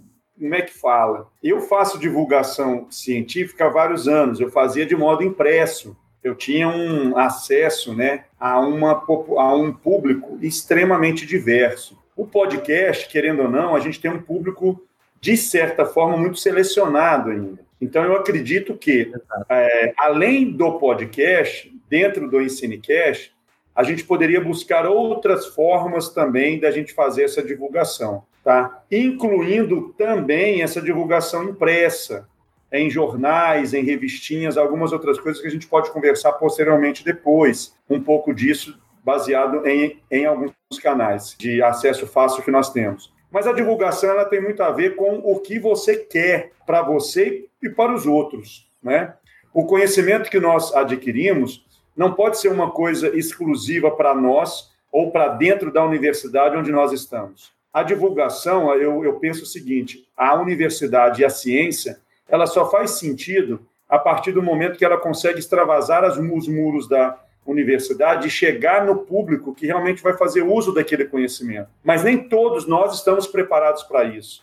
Nem todos nós fomos treinados para isso. Por isso que é importante esse trabalho de aprendizado que nós estamos fazendo. O podcast é uma das ferramentas de divulgação que nós temos. Outra ferramenta que a gente pode utilizar muito, que eu particularmente faço demais, são palestras em vários ambientes, desde escolas, universidades, inclusive divulgando o próprio EnsineCast, para ampliar essas nossas redes. É a partir dessa situação que a gente pode alcançar públicos que até então a gente não imaginava e públicos mais carentes dessa divulgação. Então, é, é, é a partir dessa percepção e dessa abrangência que a gente tem que ter da divulgação que a gente vai conseguir ampliar. O nosso público tem que ser o público mais diverso possível. Muitas vezes aquele público de renda baixa, aquele público não tem acesso nem à internet direito. E como alcançá-los? Esse é o grande desafio que eu acredito que em 2021 a gente pode focar às vezes utilizando as mídias como a gente faz, mas também ter o tete a tete, a gente fala, né? Chegar até esse público, utilizando várias ferramentas e a partir daí a gente tentar ampliar demais isso daí. Mas a divulgação é extremamente gratificante. Eu acredito que aqui a gente faz um papel social que muitas vezes a universidade deixa de fazer lá dentro e a gente consegue explorar isso daí. Para 2021, eu espero que. Na verdade, eu espero um cenário utópico, né? Um cenário imaginário, um cenário ideal, um cenário que a gente vire o ano e da noite para o dia, dia 1 de janeiro de 2021, a gente tenha uma, uma população brasileira mais consciente e que todos, em sua maioria, é, percebam o presidente que nós elegemos. Felizmente eu não fiz parte disso, mas que todos percebam a merda. Olá, eu sou o Jair Bolsonaro. Que nós nos metemos e que a gente possa, a partir disso, né, começar a pensar em 2022 e que a gente possa pensar que nós todos, independente de quem votou, quem não votou, quem elegeu, quem não elegeu, estamos sendo diretamente impactados por esse projeto neoliberal, ultra neoliberal, digamos assim, né? E que além de outras questões é um projeto de desconstrução de muita coisa que foi construída positivamente no país. Então eu espero para 2021 que a gente tenha que é, trabalhar muito menos nesse sentido de sensibilizar minimamente as pessoas para que nós estamos vivendo num caos e muito desse caos é nós mesmos que procuramos com as nossas próprias mãos ao digitar aquele número infeliz que nós digitamos nas urnas em 2018. Então, espero que a gente possa refletir muito sobre isso, né, que a gente possa, de fato, desde o mais pobre ao mais rico, perceber que estamos impactados por isso, inclusive os ricos, em alguns aspectos, isso está os afetando, né? mas principalmente aos pobres, ah, que faz parte da maioria da população desse país. Bom, o Fernando, o Fernando resumiu muito bem. É, só que eu não tenho a, a, a positividade do meu amigo Fernando ainda não. Nem eu, não dá. Eu tô, não consigo. Eu tô muito negativo e preocupado com 2021, pessoas. Muito preocupado. Eu acho que 2021 vai ser pior politicamente, é, economicamente, né? O governo vai parar de pagar o auxílio, as pessoas vão ficar mais desempregadas ainda. Esse governo não tem rumo, ele não sabe o que fazer. E as pessoas, ao invés de saber quem é o verdadeiro culpado, vão achar que, as, que esse país não quer deixar o tal do mito trabalhar. As pessoas vão achar assim. Elas já acham, elas já acham. Mais de 50%, mais de 50% da população não culpa o governo federal por esse estado que nós estamos passando. Mais de 50% da população. E não vai culpá-lo o ano que vem é desesperador. Então nós vamos ter um trabalho dobrado em 2021. Né? Eu não sou positivo, não. Vai ser pior. 2021 vai ser pior economicamente, vai ser pior socialmente no Brasil. E a gente tem que estar preparado para isso, como pesquisadores que somos, como divulgadores científicos que somos. Temos que estar preparados para fazer a batalha, que é o que, o que nos resta é a batalha. A batalha pela divulgação científica aqui no podcast. Concordo demais com o Cristiano, não é só aqui, em todos os lugares que a gente pode fazer, a gente tem que fazer, que é o que nos resta. Porque, infelizmente, pessoal, vai ser pior. Eu não. Eu, ah, mas você está sendo negativo. Estou. Estou. Estou preparando todo mundo, porque vai ser pior. Não quero dizer para você, ah, não, ano que vem tudo vai mudar. Não vai. O ano que vem tudo vai ser melhor. Não vai. Nem vacina nós temos. A gente não sabe nem se vai vacinar o ano que vem. O único país do mundo que não sabe se vai vacinar o ano que vem. como é que a gente pode ter algum tipo de positividade? Então, preparemos-nos, preparemos-nos fortemente em todas as mídias para a gente poder batalhar a boa batalha. É isso aí. Eu quero dizer que eu concordo plenamente com o Marlon e que a pastilha dele fez efeito. Vem em mim 2021! Foi, foi a vitamina Z que a minha mulher me trouxe. Eveline, Não pode elogiar, tá vendo? Ô, é, lasqueira.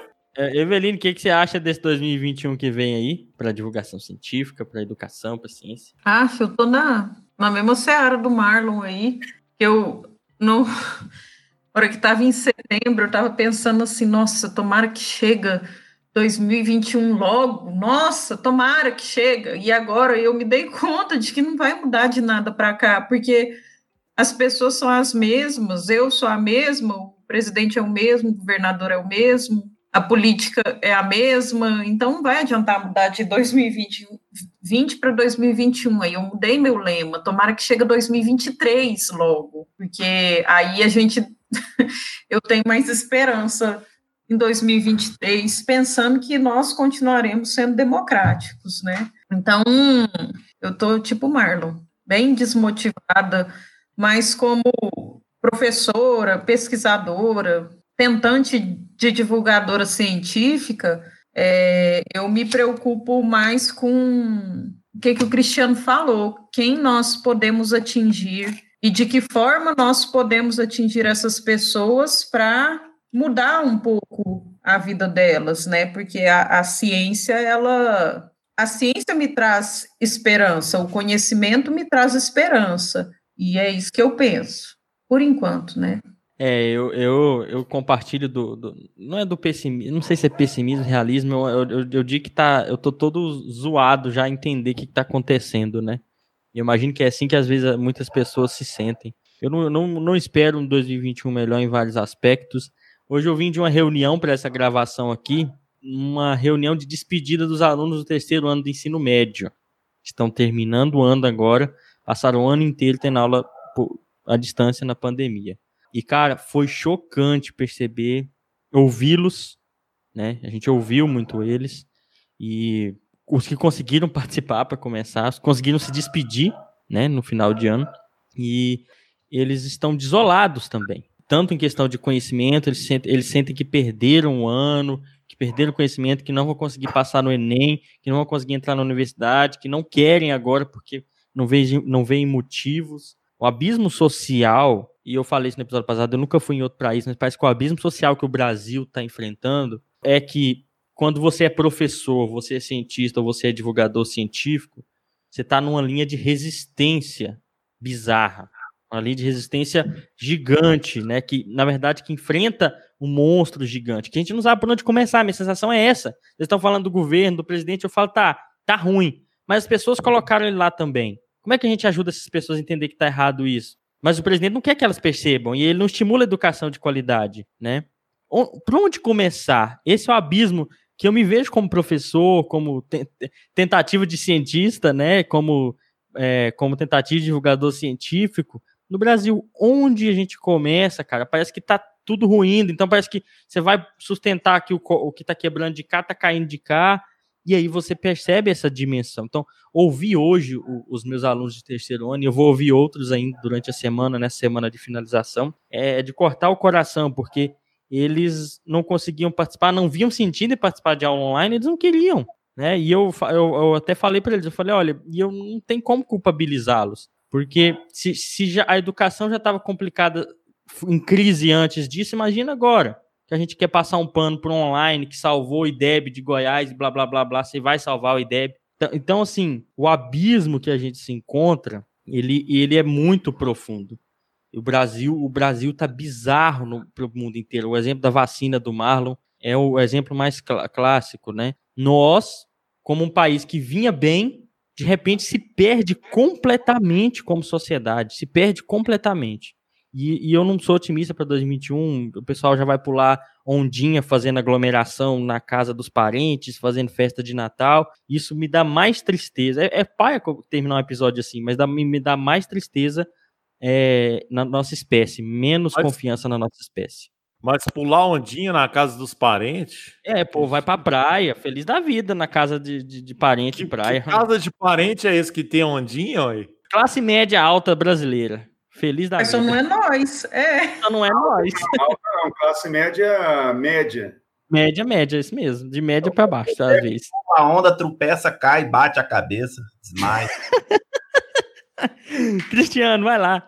Ô, James, eu concordo com vocês, mas eu não. Eu acho que uma coisa que, que é muito clara para mim, eu não consigo perder esse otimismo de maneira nenhuma, velho. Por mais difícil que seja o momento que nós estamos passando, 2021 virá e 2021 trará muita coisa diferente do que nós passamos em 2020. As dificuldades acontecem, eu acho que você colocou da, da educação, como a gente escuta em várias situações, não é uma situação, é um projeto. O que nós temos na educação brasileira hoje é um projeto de falência. Isso é muito claro. E aí, o meu questionamento é: como não ser radical? De novo, eu vou trazer essa questão. Como não ser radical nesse ponto? Temos que ser radical, sim. Se o radicalismo é a gente buscar uma educação de qualidade, formando pessoas críticas, que possam intervir em tudo, principalmente em políticas públicas, tentando reduzir esse abismo social que nós temos em nosso país, serei radical eternamente até morrer. Esse é o nosso objetivo. E a ciência nos dá base para isso. Então, essa divulgação, o ano que vem, vamos com força, vamos com tudo. Vamos fazer com que a gente possa ser ouvido, como várias pessoas estão fazendo. Como Átila, como uma, uma, uma das pessoas que nós já citamos aqui, que recebe pedrada de tudo quanto é lado, mas que consegue fazer o seu papel de divulgação, trazendo conhecimento e embasamento científico em tudo que fala. Eu acho que isso é, é a base que nós temos que fazer. Então, vamos ser radical, sim. O radicalismo é subjetivo, mas nós, com esse posicionamento, com esse governo, o Fernando falou uma coisa que eu adoro falar, com um governo de merda. A minha vida aqui é uma desgraça, é problema o tempo todo, não tenho paz para absolutamente nada, não posso mais tomar um caldo de cana na rua, comer um pastel. Isso daí é um governo de merda e está explícito isso em todas as situações. O país precisou disso. É necessária a situação que nós estamos vivendo hoje para acordar essa sociedade e perceber que nós precisamos melhorar em vários aspectos. Uhum. Vão ser 30 anos, pelo menos, para a gente tentar restaurar a situação que foi gerada Vai em quatro anos aí. Mas foi necessário para que a gente pudesse acordar para coisas maiores. Então, eu sou otimista, sim. Eu vejo 2021 como algo novo, que pode chegar a situações muito interessantes, por maiores que sejam as dificuldades presentes nesse ano. É isso aí, muito bom. É, nós somos resistência mesmo, né? A gente tem que começar de algum lugar, como nós estamos nos mantendo resistentes, né? Pessoas como Atila, Natália Pasternak, né? Esse pessoal que está segurando a barra num país que parece que às vezes ia desmanchar. A gente precisa mesmo como, ser como. Como James Jean Leal Rocha. é, vamos ter resistência, pessoal. É isso aí, vamos terminar o episódio assim. Deu uma melhorada, Cristiano, muito obrigado, né? deu um up aí, deu uma animada, né?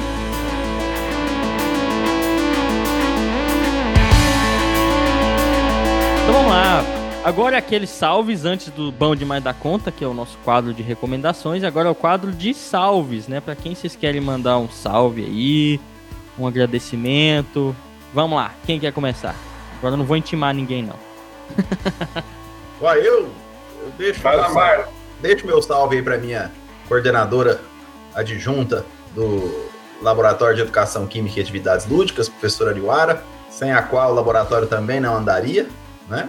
Ela coordena o laboratório junto comigo, uma mulher altamente dedicada a tudo que faz e faz com que o laboratório cresça cada dia mais e que possibilita, inclusive, que a gente possa fazer gravações no Ensinecast, ter liberdade para fazer várias coisas. Salve aí para a professora Niwara Mesquita, do Instituto de Química da UFG. Perfeito. Eu quero deixar um salve, quando vocês pensam, para Roberta, que é ouvinte do Ensinecast, tá? E ela tá com uma ideia aí que logo logo vai estar tá no ar, que é uma ideia para marketing. A Roberta de, de onde? É Roberta Quintino. Eu não sei. Não, mas você falou, ela, ela é de quê? Não, não, eu não falei o estado dela, não. Eu falei que ele é ouvinte. Ensinecast? É, tá. a Roberta. Não, ela é, achei que você ela é o do Folha. Do Não, achei que, achei que você tinha falado. humano. Ela é uma pessoa, Fernando. Ela é o quê? Eu achei que você tinha falado. Eu achei que você tinha falado outra coisa. O que, que, que, que tem nessa cerveja sua aí, velho? Ô, Baleô, meu Já tá Deus. bom, já. Ela é, é o é o quê? É o ser humano, é o ser humano. Então tá, um salve pra Roberta, que tá criando um, um projeto aí muito bacana, que logo ela vai divulgar aí, que é um projeto pra divulgador científico, hein? Coisa que divulgador científico não sabe fazer, ela vai ajudar. Então, um salve pra ela e ela já deu muita dica pra gente. E aí também, você já né? tá fazendo um merchan pra ela, então. Ah, não, ainda não sei. Já foi, né? Em Ela é o sem quê? gênero. Ela é o quê? Ela é o quê? Ela é, ela é primata? Ela é uma primata? Ô, gente, é Primata do interior. Vocês viram que ele tava perguntando, mas ela é da onde? Ele queria perguntar. Ela é uma primata Ah, que é o pai dela? né, É, É, da onde ela veio? Não tinha uma brincadeira assim? Te apresento meu amigo. Vai, segue essa apresentação.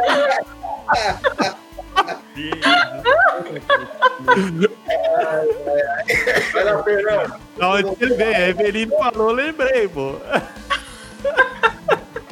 O James nem. Se o James não sabe dessa brincadeira da década de 80, imagina os ouvintes. Eu tô mais perdido que tudo aqui agora. Vai lá, Eu Fernando, conta quero, aí. eu quero mandar um salve, já que é o nosso episódio, último episódio do ano, né? Então quero mandar um salve a todos e todas as nossas ouvintes que nos aturam, nos acompanham, que gostam do Ensinecast, que compartilham, que ajudam o Ensinecast a se proliferar aí nesse Brasil. Quero mandar um salve a todas as pessoas que participaram aqui conosco também nas gravações. Mandar um salve especial ao Marlon, que está aqui hoje conosco, que está doente, né, que está com Covid, como ele mesmo falou, e que fez questão de estar aqui presente. Então, quero dizer que você tem total respeito meu, sempre teve, né, Marlon? E, e mais ainda, em função de estar aqui conosco. E um salve especial a todas e todas as pessoas desse Brasil varonil e que de preferência não elejam mais o Bolsonaro em 2022. É isso aí. Fernando, eu sou o quê? Quem está aí? É você, Satanás? O Marlon é o quê? Fala assim, mineirinho aí. Ô, eu vou falar pra vocês um negócio. É bom demais quando não é comigo. Hoje eu sou um mental. É bom demais quando não é comigo. Vai lá, Cristiano. Galera, eu queria mandar um salve especial para todos os alunos deste Brasil de 2020 que tiveram que desafiar toda essa pandemia e tentar construir um conhecimento baseado em toda essa situação remota que foi nos imposta. Que tenham força, coragem e possam lutar pelos seus sonhos, independente de qualquer situação. E principalmente um salve para todos os professores que tentaram superar esse desafio eh, de uma maneira inovadora, criativa e muitas vezes superando obstáculos terríveis. O salve vai para eles. Um dos grandes objetivos do nosso EnsineCast. Tentar levar para todos esses professores de toda, toda essa educação básica e educação superior, todo esse conhecimento prático, esse conhecimento direto, que muitas vezes consegue transformar e modificar a visão desses alunos com relação a vários aspectos. Salve para vocês, valeu. Eveline. Eu vou finalizar mandando um meu salve para todos aqueles nossos ouvintes que, porventura, estiverem se sentindo sozinhos e um pouco tristes nesse final de ano. Foi difícil para todo mundo, está sendo difícil para a gente também, mas que você que está se sentindo sozinho se sinta acolhido com o nosso abraço, com a nossa voz, com as nossas risadas. A gente se diverte aqui conversando uns com os outros e espera passar um pouco dessa alegria que a gente sente com a companhia um do outro para você, tá? Um abraço. Perfeito, pessoal. Então vamos. Um salve, um salve pra Carol que fez eu ficar até aqui, até o, até o momento, com vitamina C e pastilha. Ótimo! Exatamente. Então vamos lá. Pro bom demais da conta do episódio, para finalizar o ano com os últimos bom demais da conta do ano, últimas recomendações. O que, que vocês têm de bom demais da conta pro pessoal esse ano? É, Fernando. Vai lá, Fernando. Pô, eu, eu levantei a mão, eu, eu ia roubar o do Fernando. Fernando Você, primeiro. você, É, você tá cheio, tá cheio das gracinhas de me pegar no pulo. Eu levantei a mão, você furou. E eu, eu, eu ia roubar o bom demais da conta do Fernando. Eu já Pode sabia ir, pode ir, Cristiano. Te dou a vez. Te dou a vez. Bom demais da conta, uai. Ô, James, o bom demais da conta hoje, como o Fernando já citou no meio aí, vai o roubou documentário o meu, já roubou aí. Amor é o elo que é, eles falam, né? Amar elo, amar é o elo. O documentário Amarelo do É MC tudo pra ontem. tudo para ontem. Fantástico, que mostra um pouquinho desses desafios que nós temos no nosso Brasil, tão distante ainda do que sonhamos para um país é, democrático, um país autônomo e um país de todos. Assistam. Aquilo não foi simplesmente um documentário. Aquilo é um relato da história da música brasileira e com, e com participações especialíssimas ali e que vale a pena a gente divulgar de maneira maravilhosa. E o final dele não é à toa, é marcante. Assista lá. Eu vou falar, então, para não ser a última. Porque ele está falando, mas o microfone fechado, É ele tem que aprender. exatamente. Vai lá. Tá. Então, eu vou indicar um trem bom demais da conta para vocês ler, que é um livro, Educar Docentes, Alunos, Escolas, Ética, Sociedade do FURRI. Ele mostra um pouco das questões políticas, sociais, imbricadas dentro do contexto escolar e como que isso tudo se relaciona. Rápido sim, isso aí. Vai lá, Marlon. Gente, eu vou me permitir é, extrapolar um pouquinho hoje. É, eu vou ler um poema baseado na. Olha só, É, rapaz. É um poema pequeno, baseado na esperança do Cristiano. Eu acho que, acho que é preciso sim. É um poema do século XVI, do século XVI. E esse poema do século XVI, escrito por John Donne, chama Meditação 16. Foi esse poema que deu origem ao livro do Ernest Hemingway, Por Quem os Sinos Dobram. Eu vou ler ele rapidinho aqui, para vocês entenderem que ele é uma mensagem de esperança para uma humanidade que precisa se unir, né? Ele é o excerto de meditação 17. Nenhum homem é uma ilha, inteiramente isolado. Todo homem é um pedaço de um continente, uma parte de um todo. Se um torrão de terra for levado pelas águas até o mar, a Europa vai ficar diminuída, como se fosse um promontório, como se fosse o solar dos teus amigos ou ainda o teu próprio. A morte de qualquer homem me diminui, porque eu sou parte do gênero humano. E por isso, não me pergunte por quem os sinos dobram. Eles dobram por ti. Ag- Agora Que ficou complicado. Qualquer bom demais da conta. Arrupiou, arrupiou. E depois dessa eu não vou indicar é nada.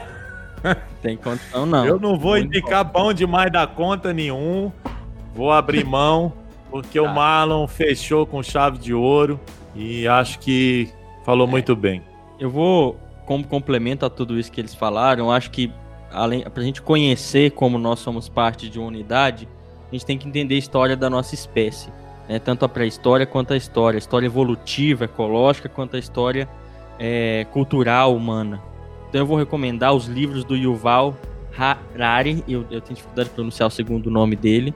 Né? Eu, eu li o Sapiens, não li o 21, li- 21 lições para o século XXI, ainda não li o Homo Deus. Como Deus é ótimo. vai recomendar os livros? Vai recomendar os livros sem ter lido, né? Leu só um. É porque só pelo Sapiens já, já não tem como. Então, assim, Não, não, ele, nada a ver. ele, ele faz esse, esse panorama pra gente entender nosso lugar no espaço, no tempo e dentro da, da biodiversidade. Então, assim, é, é complementar esse poema do Marlon, é um conhecimento mais científico, mas com a linguagem acessível, tá? Esse é o meu banho mais da conta de hoje, como vários outros. é, e, e Cosmos também, né? Porque ajuda, né? O Cosmos é o clássico desse, nesse aspecto de conhecer a espécie, tá? Alguma coisa mais, pessoal? Podemos finalizar esse 2020 de Ensinecast? Só agradecer pela existência de vocês, meus coleguinhas. Só isso. Eu que agradeço. Tamo graças. Salve, salve, galera. Pessoal, muito obrigado. Até o próximo episódio. Aqui foi o James. Tchau. Se despeçam aí, pessoal. E a música bonitinha vai subir. Valeu, galera. Abraço pra vocês. Um prazer trabalhar com vocês. Feliz Natal! Happy, como é que é? Merry Christmas. Happy New Year. Natal, como é que é aquela Simone, né? Então é Natal. Bam, bam, bam. Nossa senhora. Eveline, dá tchau. Moça, eu agora o Marlon leu aí e eu fiquei A emocionada. Belém tá chorando, sai na lágrima do né? Né? O Mar era foda, viu, velho? Nada no... Ah, nem falei nada, né? Tava querendo recomendar aqui um Raul Seixas aqui, ah, vá. Show de Mas bola. é porque a gente tinha combinado que o episódio não ia ser triste, né? Que o episódio. É, não. Nossa, eu, eu hoje foi um dia difícil, gente. Depois desse poema do Marlon. Foi massa. Vai lá, Evelyn, se despeça mesmo assim. Ah, ainda tá valendo ainda, tá gravando Tá ainda. valendo, ela tem que despedir. Não, eu não vou falar nada, não. Já despedi aí junto com o Marlon. Uai, falar o quê? Uai, É, falar o quê, falar uai? o quê? Uai, eu, não, eu nem tenho amigo direito, ué. Falar o quê? Ela é Ela é o quê?